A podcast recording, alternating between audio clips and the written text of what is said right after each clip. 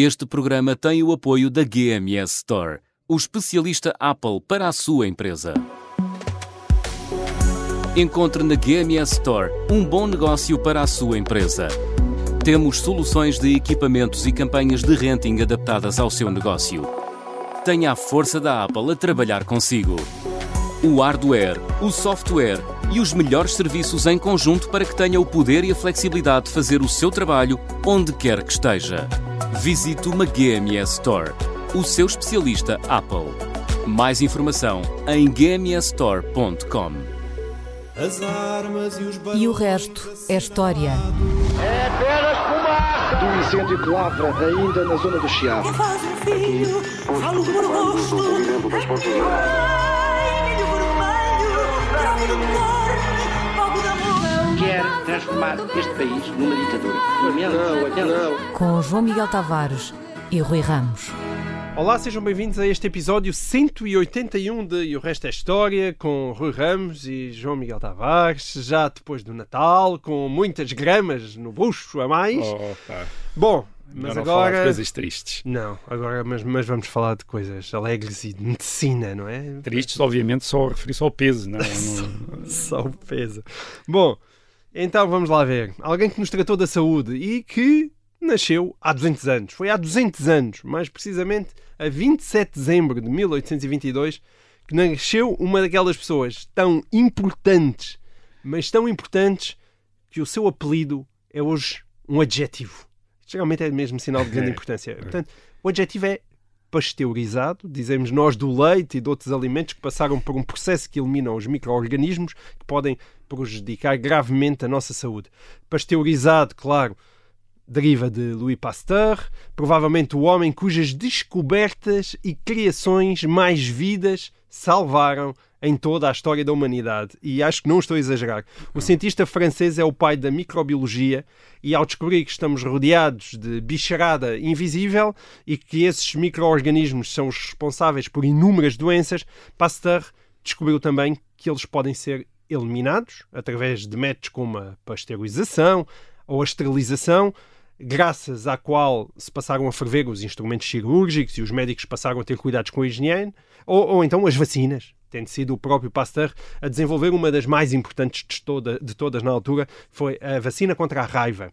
Portanto, a compreensão do que é uma doença, as formas de a combater e tudo o que hoje é a higiene e a saúde pública foi construída em cima do trabalho deste cientista francês extraordinário. Rui, este não é um programa propriamente de divulgação científica, mas o impacto de Louis Pasteur é tão significativo que tenho a certeza que ele marca a própria história como um todo. Estou certo? Isto não foi um Está. exagero, não é? O homem que mais vidas salvou, possivelmente ao longo da história da humanidade. Estás certo, sim. É, é- Acho que é muito difícil exagerar a importância histórica do Louis Pasteur. Nasceu em 1822, morreu em 1895. Ahm, ele, ele é um químico, era um químico. eh, Não médico. não era um médico, era um químico, formado na Escola Normal Superior de Paris, que nessa altura era, um- nessa- até há pouco tempo, eram as grandes escolas, eh, era o topo do ensino eh, superior francês, não eram as universidades, eram estas grandes escolas, portanto ele é formado numa das grandes escolas e depois torna-se professor de Química na, na Universidade de Estrasburgo e depois também ensina noutras universidades. Uh, mas ele vai ficar associado à medicina através da microbiologia, embora uh, seja, curiosamente, em algumas interpretações da vida dele, da- do, do trabalho dele, seja considerado que as suas descobertas até mais importantes, mais geniais, são mesmo no campo da química e não da microbiologia. Curiosamente, dos cristais, etc. Não, não, não me peçam para explicar essas coisas, mas, uh, mas aparentemente há quem defenda essa, Essa essa, tese. essa versão do trabalho de Louis Pasteur.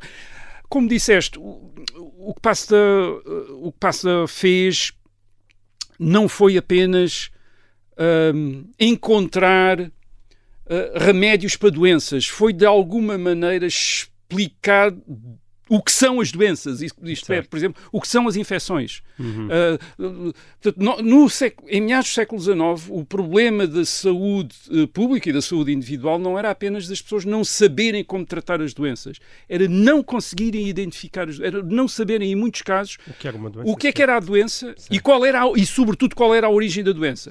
E Aliás, as isso é, um- teses mais absurdas. isso, aliás, é uma das razões pelas quais, quando as pessoas perguntam ah, de que é que morreu o rei fulano tal, de que é que, às vezes perguntam, de que é que morreu o rei tal, e não, há, e não é claro, porque as fontes às vezes têm descrições eh, de sintomas que não se percebe a que... eh, A que doença correspondente. a doença é que- Exatamente, a que doença é que podia, a que podia corresponder. Portanto, hum, eh, Pasteur, com a sua teoria da origem bacteriológica de muitas doenças, revolucionou verdadeiramente a medicina ao revolucionar a maneira como os médicos olhavam, olhavam para, os, para as coisas. Foi é, ao para aquilo. fundamento, não é? Foi ao, ao fundamento tudo. Eu, eu dou uma, uma nota apenas para, para se perceber a importância disto. Uh, uh, Pasteur casou em 1849, teve cinco filhos, Uhum. mas só dois é que sobrevi- sobreviveram até a idade adulta. E dos três que morreram, um deles morreu com 9 anos, outro com 12, morreram ambos de uh, tifoide, Uhum. uh, uma doença causada por uma bactéria. Certo. Isto é precisamente na, na- digamos, na, na área de investigação, daquela que iria ser a, a área A de investigação do do pai. Portanto, é impressionante, é absolutamente impressionante ver as estatísticas de óbitos, óbitos do século XIX. Uhum. Eh, Hoje a maior parte das mortes é causada por doenças degenerativas, eh, cancros, problemas cardíacos, e, ocorre, e ocorre a idades avançadas. Esta é Claro. a ideia da morte que nós temos, da doença e da morte que nós hoje temos. Ora bem, quan- no século XIX, a maior parte das mortes são, têm causas eh, exógenas, portanto, são Certo. infecções, eh, bacteriológicas, uma, uma grande parte delas, e ocorrem sobretudo na infância. Uh, a maior parte dos mortos eram crianças com menos de um ano de idade e por infecções que, uh, uh, que podiam ter sido evitadas com uh, higiene, mas que não se sabia que a higiene Sim. era importante. Uh, Aliás, nem se sabia bem o que é que, em que é que consistiria exatamente essa hi- higiene. E é esse, é, é esse mundo que Pasteur transforma completamente. O mundo em que morreram dois dos filhos, uh, dos filhos dele. Quer dizer, esse mundo. uh, o que quer dizer que 100 anos depois aqueles filhos não teriam morrido. Quer dizer, é basicamente, uh, é, é basicamente isso. Portanto, Pasteur começa a trabalhar, a mudar isso através dos seus estudos de la- laboratório. sobre fermentação, técnicas. Curiosamente, ele, ele, ele nem sequer inicialmente está associado à medicina propriamente dita, mas associado à agricultura e à criação de gado. São Era uma os produtores de vinho, sim. são os produtores de vinho, são os criadores de gado que contactam este químico para perceber como evitar determinados problemas da fermentação do vinho, eh, para evitar eh, como, como evitar doenças que atingem animais, eh, como por exemplo eh, uma que é a cólera das galinhas, que era uma coisa que matava imenso. E, e é aí que ele começa a experimentar hum, a, tenta- a- perceber qual é, ou melhor, a perceber qual é a origem, porque não é clara qual é a origem. Há quem ache que é o ar. Os que- maus ares, não é? Os maus ares, não. Ele, ele identifica estas partículas que estão no ar, estes micro-organismos. É ele, é- é- defende isso contra outros eh, cientistas que na época rebatem isto, acham que ele não está eh, a acertar, que é um disparate o que ele está a dizer e ele eh, insiste. E depois, ao mesmo tempo, vai descobrindo maneiras de prevenir essas eh, doenças. Eh, e, Com algo tão simples como desinfetar os instrumentos numa mesa de cirurgia. Não, a quantidade de vidas que isso deve ter poupado. Quer dizer, Sim. a partir de quando ele diz lá, desinfetem as mãos e os instrumentos. E fervam, não é? Uh, por exemplo, fervendo. Dizer, Não, é uma. fer- Fervam um leite. Isto é uma. São as É coisas. uma coisa que hoje mas é é, preciso, tão- é tão óbvio, Mas é? é preciso pensar que isto parecia um grande disparate. Sim. É lavar as mãos, que, é que diferença é que isso faz? Quer dizer, há aquela história, de, já aqui fala, acho que já aqui falar, falei do Zemel Weiss, um médico em Viena, quer dizer, que hum, também, antes de Pasteur, recomendou a lavagem das mãos aos médicos que trabalhavam numa, ah, num hospital de, ah, onde se faziam partos. ah, e ao mesmo tempo onde se faziam autópsias, quer dizer, eles vinham da sala de autópsias para a sala de partos e ah, a percentagem de mortes das, eh, das Sim. mulheres que iam lá ter filhos era eno- enorme. Quer dizer, ele disse: experimentem a lavar as mãos para ver. E, e toda a gente se riu dele. Quer dizer, Uhum. toda a gente achou este, o Zé Melvais que era um doido, quer dizer, um louco. O que é que Uhum. tinha a ver? Uma- lavar as mãos? Que, é que- tudo que diferença sangue, é que é? isso fazia? É, quer dizer, que diferença é- Bem, porquê? Porque Zé Melvais tinha-se apercebido de uma relação, não a conseguia explicar. Isto é, não- ele não tinha explicação para a importância de lavar as mãos. Pasteur tinha uma explicação. Uhum. É a partir da, da, da- da sua teoria sobre as origens de doenças, conseguia dizer lavem, desinfetem as mãos porque Certo. as doenças vêm destes uh, uh, uh, micro-organismos. Organismos. Ele também, um, a partir do- da, da década de 1870, uh, tem uma outra intuição, que é a ideia de que, portanto, esta ideia da possibilidade de usar bactérias enfraquecidas para criar humanida- u- u- imunidade nos organismos um, que depois venham a ser infectados com essas uh, bactérias. Portanto, o princípio da vacina Sim. as vacinas já eram conhecidas, o princípio da vacina já era conhecida desde o fim do século XVIII, por exemplo, a varíola, ah, mas esta ideia de usar, enfraquecer as a bactéria artificialmente, porque isso é o método que ele desenvolve, isto é de enfraquecer, enfim, através de vários, ah, vários procedimentos, enfraquecer a bactéria de maneira a criar, a criar uma vacina.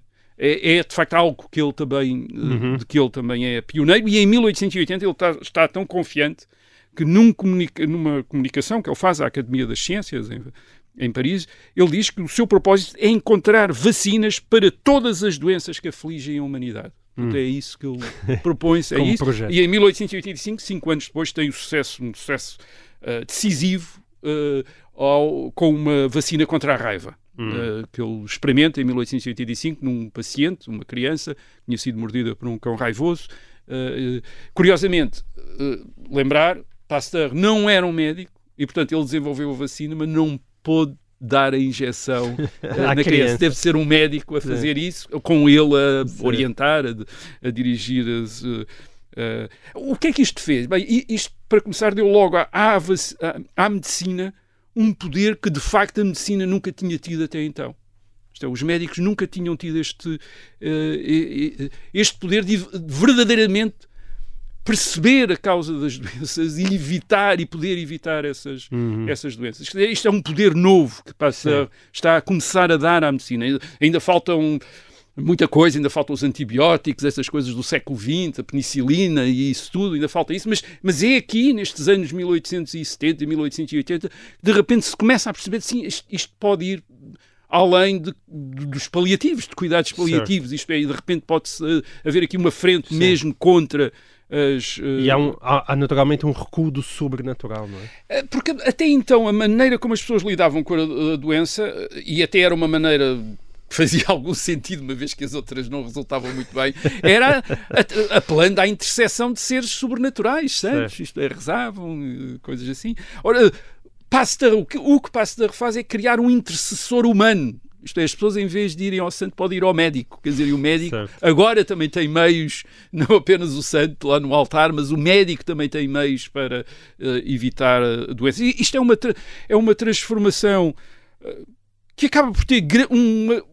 um grande impacto eh, cultural. Hum. É, até então, meados do século XIX, mesmo meados do século XIX, a preocupação, a, a preocupação principal de um crente ainda é a salvação da alma, a vida no além. É essa que é o grande objetivo da vida te- terrestre de uma pessoa, essa que parece ser, que, pare- que parece fazer sentido ser o grande objetivo, isto é, cuidar da sua alma para depois para uma vida eh, eterna. É aquilo sobre o qual a fé parece ter um efeito, quer dizer, portanto, enfim, parece, estou a dizer, é uma questão de fé, quer dizer, mas, mas parece. Eh, E Pasteur permite que o cuidado do corpo, no sentido de obter uma vida longa e saudável, começasse a ser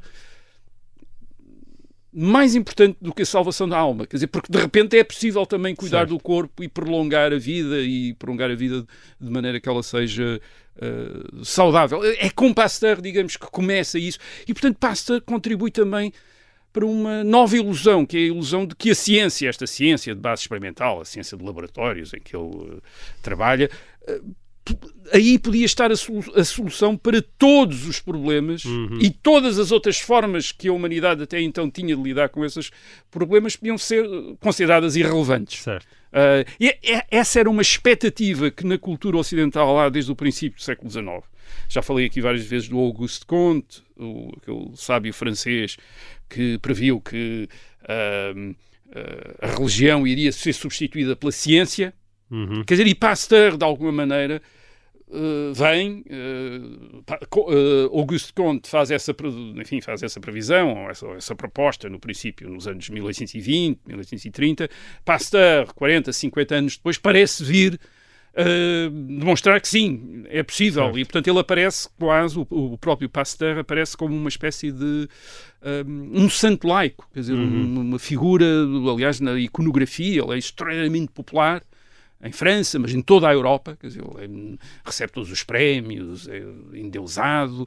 Ele, ele é mais do não é apenas um cientista, isso é uma coisa que depois escandalizou as pessoas que fizeram investigação sobre Pasteur. Os, os materiais que podiam ser usados para essa investigação, sobretudo os seus cadernos de notas, etc., ficaram reservados até aos anos 80 do século XX. Durante 100 anos ninguém uhum. teve acesso. Uhum. E quando tiveram acesso, a partir de, dos anos 80 e nos anos 90, eh, perceberam várias coisas. Uh, os investigadores ficaram escandalizados com alguns dos hábitos deste uh, cientista.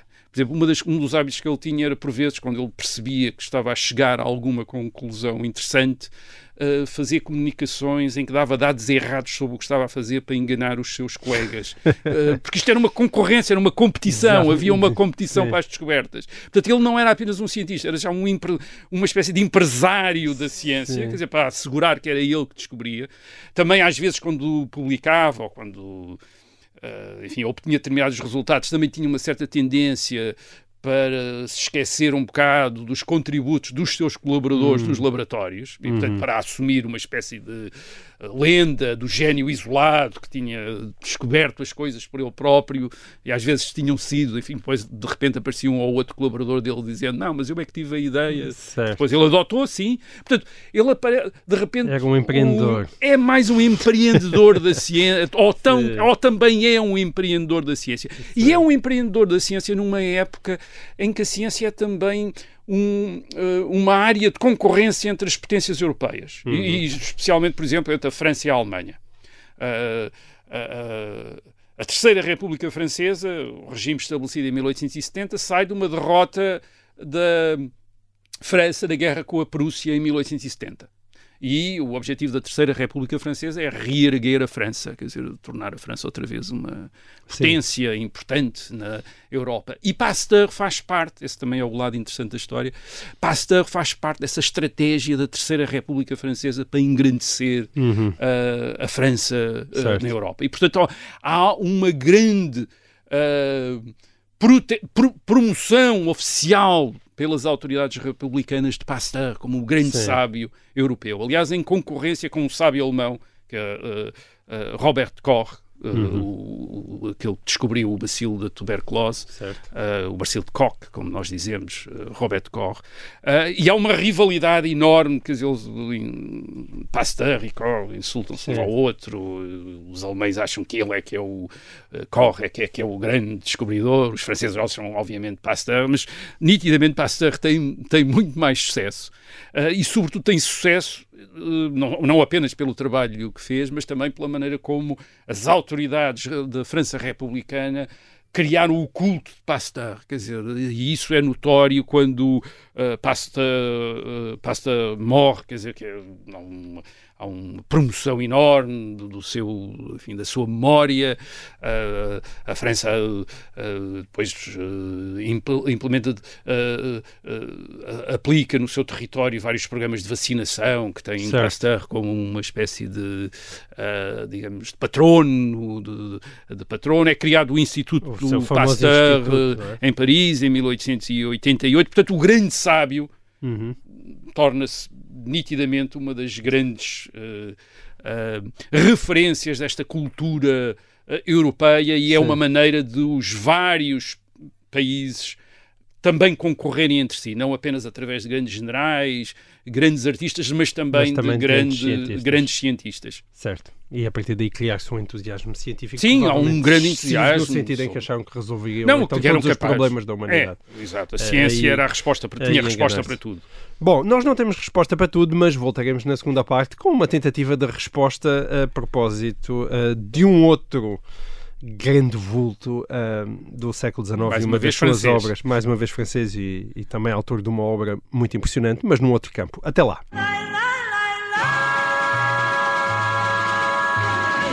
Muito bem, cá estamos nós, de volta a esta segunda parte de E o Resto é História. Continuamos no século XIX, continuamos em França, mas, e também continuamos a celebrar a efeméride, Isso. espera lá. mas desta vez não de um cientista, mas de um livro. Foi há 160 anos, em 1862, que começou a ser publicada uma das obras literárias mais marcantes de todos os tempos. Os Miseráveis, o longo épico de Victor Hugo, dividido em cinco volumes, 48 livros, como se chamava, partes, não é?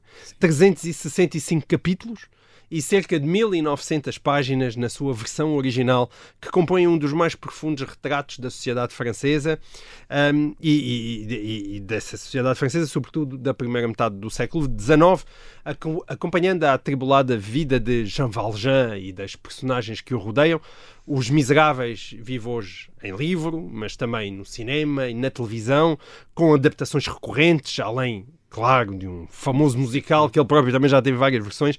Bem, eu não sei se será a obra literária mais adaptada de sempre, não encontrei essas contas, mas só filmes são mais de 60, só filmes. E portanto, se não for uma das mais, eh, se não for a mais adaptada de sempre, anda lá certamente eh, muito perto. Rui, qual foi a importância, eh, na altura, em 1862, do romance Os Miseráveis e porque é que continuamos a falar dele em 2022? É bem, nós hoje estamos mesmo de visita ao panteão da mitologia verdade. do século XIX, depois Uma do boa grande maneira de acabar o ano.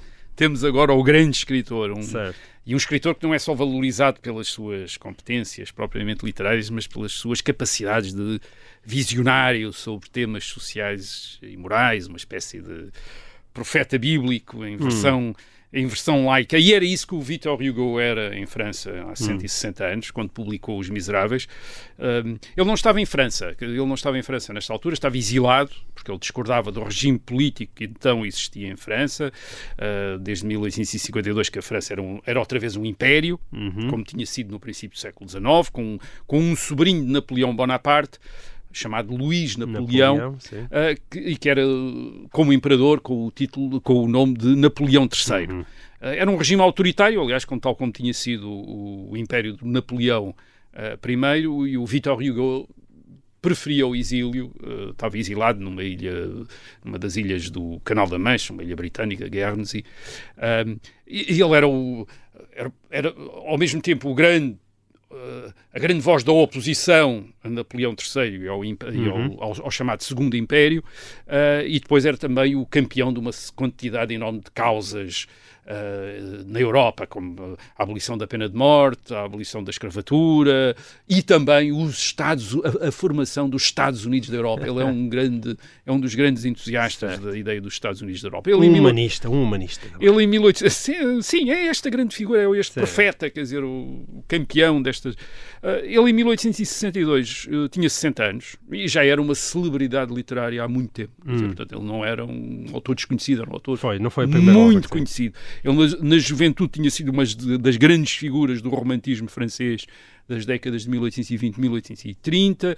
Tá, autor de versos que imensa Que gente pessoas- conhecia Claro de romances imensamente populares como a Notre-Dame de Paris, quer dizer, que era tão popular como Os Miseráveis. Uhum. Eh, é, é um romance de 1831, portanto, 30 anos antes já ele tinha tido um sucesso gigantesco com este romance que se passava na Idade Média. Hum. Eh, portanto, o Victor Hugo, eh, nessa altura, estava mesmo no ambiente romântico, a recuperação da Idade Média, tal como tinha feito Chateaubriand, Walter Scott, etc., que eram os, os grandes modelos de- dele. E em 1862, curiosamente, Os Miseráveis são publicitados pelo seu editor como o- a Notre-Dame de Paris do eh, mundo contemporâneo. Portanto, o, o, É a galinha de isto é, publicidade. Uh, nos Miseráveis, uh, Victor, Hugo ia, uh, Victor Hugo ia fazer para o mundo contemporâneo o que tinha feito para a Idade Média em uh, Notre-Dame de, Hum. na Notre-Dame de Paris. Portanto, isto é, mais uma vez, pu- popularizar, uh, estudar, uh, criar, recriar, imaginar uma época e torná-la uma, enfim, familiar para Sim. os seus uh, leitores. O, ele, ele estava exilado, mas os seus livros e escritos eram recebidos em França. Escrevi Eh, nos jornais. Sim, ele publicava nos jornais, Uhum. publicava panfletos, às vezes eram publicados na Bélgica, mas eh, em francês Sim. e eram introduzidos em, uh, em França. E ele, nesta época, e, e, os Miseráveis têm também esse, em 1862, têm esse sentido também. É um livro que vai um bocadinho contra a corrente. Hum. Aliás, contra a corrente literária, contra a corrente política, contra a corrente económica, contra uma quantidade de correntes. Uhum. É interessante, quer dizer, portanto, não era uma coisa. Não era uma, ele não foi a favor da moda em 1862, foi contra. E porquê? Uh, esta era uma época, em 1862, é a época de um muito otimismo uh, na Europa Ocidental. É a época que os britânicos conhecem como The Great Victorian Boom. Portanto, uma, uma grande época de prosperidade económica, hum. que está associada à expansão dos caminhos de ferro na Europa, portanto, grandes investimentos, em todo lado, grandes obras, grandes obras de caminhos de ferro, uh, e à abertura comercial. Uh, é uma época de liberalismo económico, é a grande época liberal em termos económicos na Europa, inclu incluindo o Império Francês, uhum. também se está a abrir relações com a, a, Inglaterra. E, portanto, é, um, é uma época que alguns historiadores chamam a época da primeira globalização, a primeira globalização contemporânea. e no meio deste otimismo, em que as cidades estão a ser transformadas, estão-se a construir novos edifícios, novos bairros, novos apartamentos uh, e apartamentos com novas comodidades, etc. Há um grande fascínio com a tecnologia. Esta é a época em que Jules Verne está a escrever os seus romances de antecipação. Uhum. Uh, científica, portanto, enfim, é a época também que passa a estar, portanto, há um grande otimismo, Sim. isto vai tudo correr bem, estamos a tomar conta, é o século do progresso, uh, os anos 1860.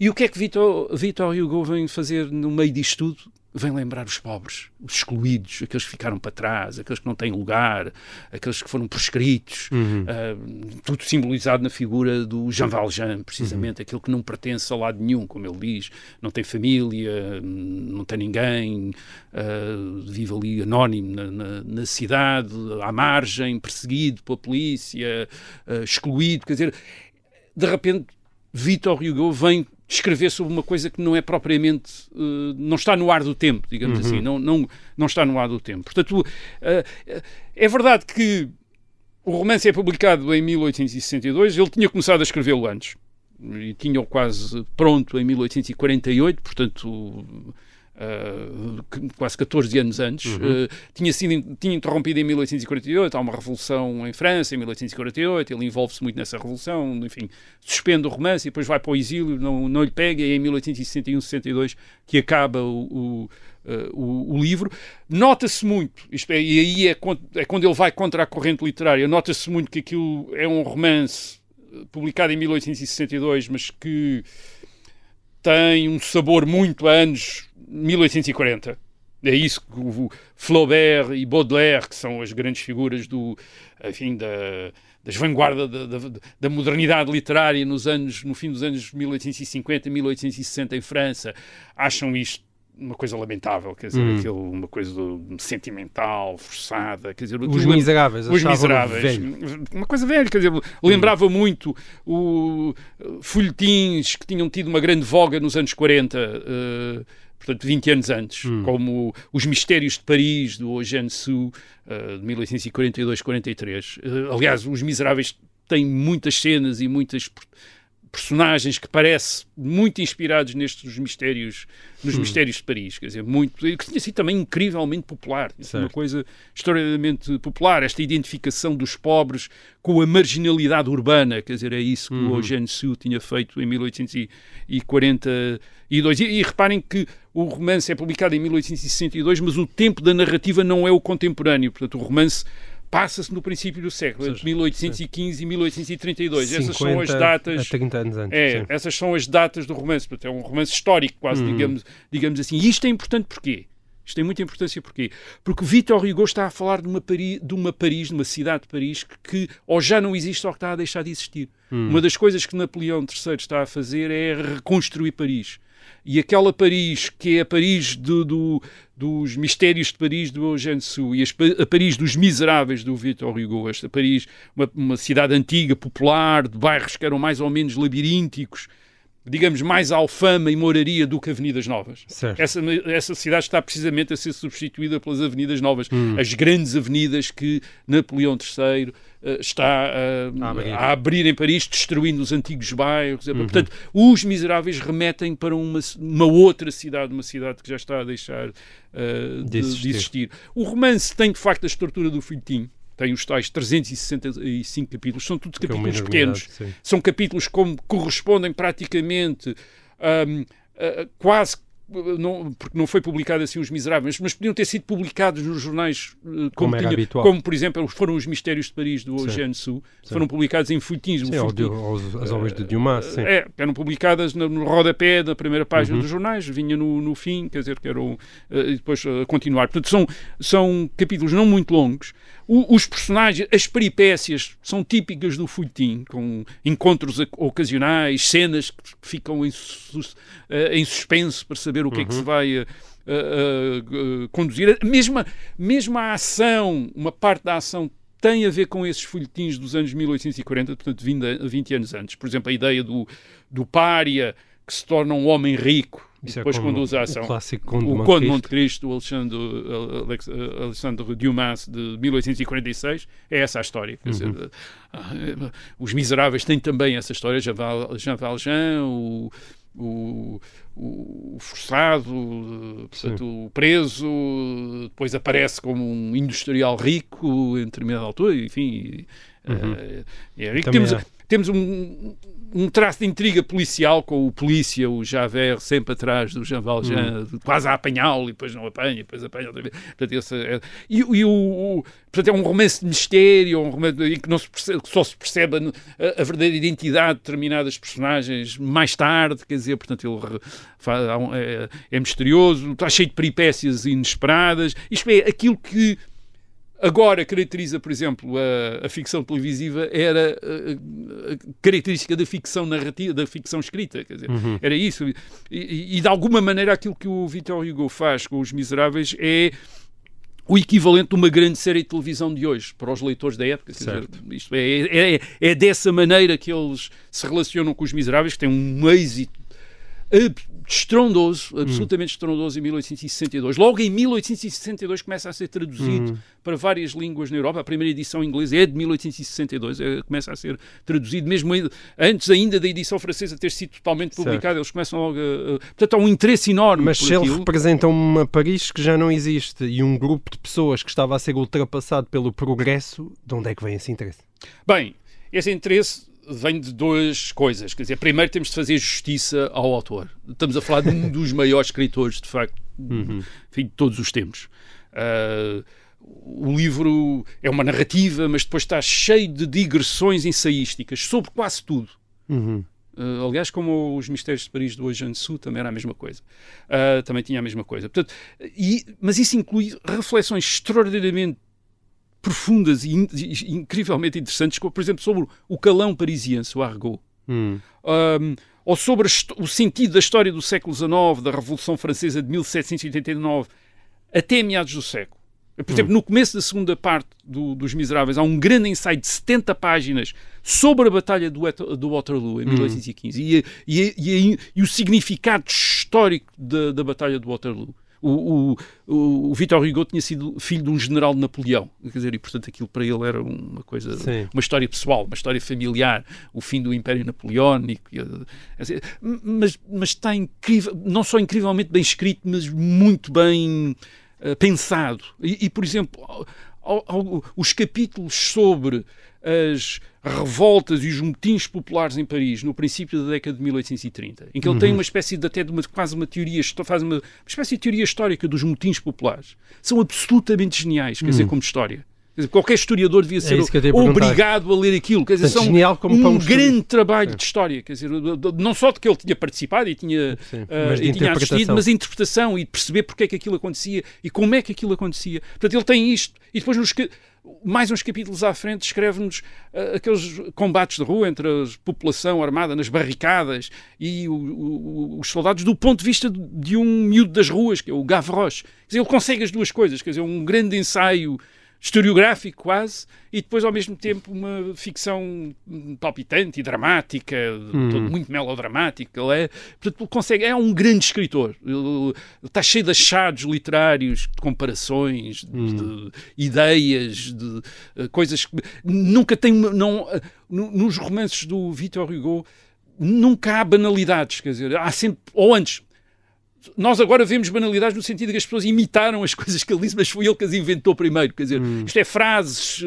ditos, eh, é uma fonte de citações espantosa, quer dizer, é tudo citações geniais, quer dizer, de grandes rasgos. Hum. Portanto, é, é, de facto, estamos a falar de um, de um grande escritor. Portanto, esse é o. Temos de fazer. Temos de Justiça salientar. Victor Victor Hugo. Hugo é, um- é em primeiro lugar, um grande escritor, Hum. muito maior, quer dizer, um escritor muito maior do que o Sue. Eugène Sue era um escritor mais ou menos modesto, medíocre, embora muito eficaz, muito eficiente naquilo que fazia, mas Victor Hugo era, de facto, uma figura enorme. E depois, essa é uma parte da razão. Outra razão é que o livro, de alguma maneira, cap- captura as imagina- a, a imaginação dos, seu- dos seus leitores, que são leitores de classe média, e que veem no livro uma via para aceder à, àquilo que eles imaginam ser a realidade ah, da vida das classes inferiores, da sua pobreza. ah, numa cidade grande como Paris. Quer dizer, portanto, ele, ele, ah, de alguma maneira. Aliás, o- o- os Miseráveis no, no título tem um, ah, ah, joga com o sentido ambíguo do- dos miseráveis, né? miserável, que é ah, criminosos, miserável, mas também as vítimas Certo. as vítimas, os coitados, quer dizer, os, as- os miseráveis Também nesse sentido, um português. miserável. E funciona, funciona em em português e também funciona em português. Em inglês, por exemplo, há um grande problema com isso e, portanto, é por isso que aquilo, o, o- geralmente o, o título do romance é traduzido como Les Misérables. Isto é, eles mantêm o título francês. Não conseguem eh, arranjar Uma- uma, uma uma expressão palavra. inglesa que tenha essa. eh, mas, acima de tudo, aquilo que Victor Hugo chama a atenção, isto é, o que o romance parece chamar a atenção, é para o modo como estes pobres, através do seu sofrimento, podem adquirir, podem ser também criminosos, infames, mas, mas também pelo, como alguns dos personagens são, mas também podem, através do seu sofrimento, adquirir uma espécie de grandeza moral Uhum. que deve impressionar a burguesia no, no conforto em que vive. É, é o caso nitidamente de Jean Valjean, um ladrão, eh, que depois se torna uma figura de arrependido, de quase redimido através da intervenção de um bispo, o bispo Miriel, a seu favor, num ato de caridade evangélica. O, o Jean Valjean tinha eh, assaltado a casa do bispo, tinha roubado a prata, eh, é apanhado pela polícia, que leva-o perante o bispo, e este bispo, que é um, portanto, uma figura eh, evangélica, diz: Não, não, eu dei a prata a este, a este homem, fui eu que, dei, que lhe dei a prata. Aliás, ele deixou estes dois castiçais, não levou, tome lá estes dois castiçais. E isso para Jean, Jean Valjean é, o, portanto, é a descoberta, é, aquilo, é o momento em que ele se transforma. Quer dizer, como é que é possível este homem ter, esta, ter esta atitude? Portanto, ele próprio se vai transformar.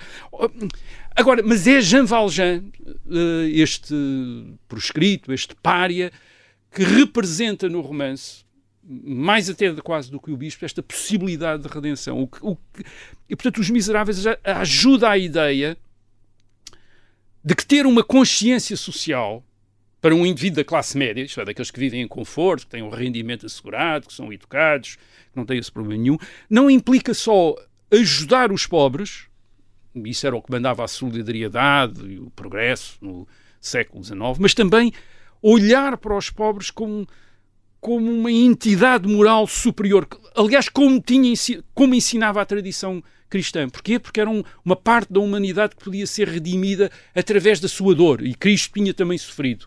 Eh, E, portanto, eles sofriam também. E, e era isso que os aproximava. Aliás, no Evangelho, tá, os pobres são aqueles que se aproximam de Cristo, não os ricos, quer dizer, são, são os pobres. Portanto, numa sociedade, este é que é o ponto, numa sociedade que está a enriquecer, Uh, Victor Hugo está a dar a sociedade que está a enriquecer, está através da tecnologia, da da prosperidade económica, está, uh, portanto, está a adquirir uma vida cada vez mais confortável.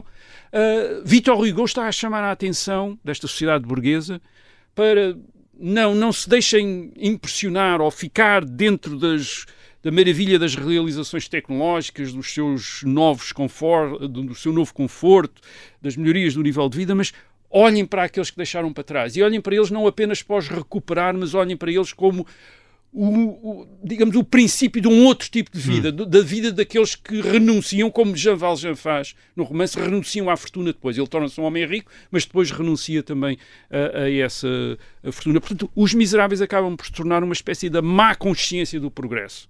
E nesse aspecto são mesmo é quase como é como se Victor Hugo em 1862 tivesse feito uma adaptação laica daquela que era a mensagem da Igreja no século XIX.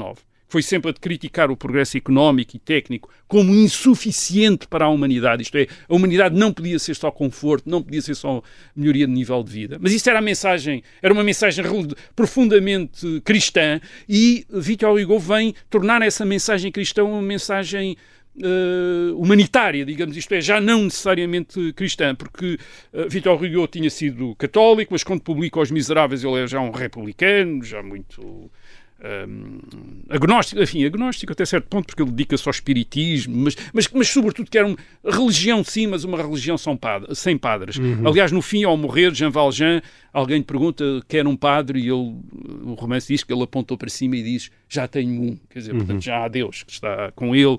E o romance acaba, aliás, com uh, a figura de um anjo imenso de asas abertas à espera da alma de Jean Valjean. Portanto, uh, o que está implícito nos Miseráveis é que, sim, uh, só eles, só passando pela renúncia, isto é, aceitando aquela miséria, no sentido de despojamento, já não, e não de injustiça social, mas despojamento, é que nos podemos salvar através do desprendimento, através da, uh, da entrega. E, e, os miseráveis, desse ponto de vista, sugerem uh, uma coisa interessante, que é uma grande parte da literatura do século XIX é, de facto, uma versão laica de narrativas e mensagens religiosas. E essa é que é a grande força dessa literatura, numa época que está a secularizar-se, está a abandonar essa, mas que precisa ainda dessas uhum. mensagens, é, é, é, através de obras como Os Miseráveis do, de Victor Hugo que Uh, que é possível recuperar essa ideia de que sim, o indivíduo só se pode salvar, o indivíduo só se pode salvar através da sua integração numa ordem superior ordenada por Deus, mas essa já não é a ordem dos padres, mas, mas ainda é um objetivo. E portanto, Victor Hugo é, é, isso que de alguma maneira é isso que Victor Hugo em 1862 vem uh, corresponder e é isso que as autoridades republicanas francesas, falámos aqui da Terceira República Francesa a, a propósito de Pasteur, é, é, isso que as autoridades republicanas francesas também são um, sensíveis e, portanto, Victor Hugo é, torna-se uma grande figura da Terceira República Francesa e quando ele morre em 1885 são-lhe feitos os funerais nacionais. Uhum. Uh, a procissão do funeral dele em Paris tem cerca de 2 milhões de pessoas vão ao funeral. Ele é uh, sepultado no Panteão e, portanto, ao lado do enfim, do grande cientista, temos o grande escritor, este grande profeta laico, que é aquele que atualiza numa versão uh, laica a mensagem tradicional do cristianismo. Muito bem, e assim termina este último programa em grande de E o Resto é História de 2022. Nós voltaremos em 2023. Até lá e leiam os miseráveis.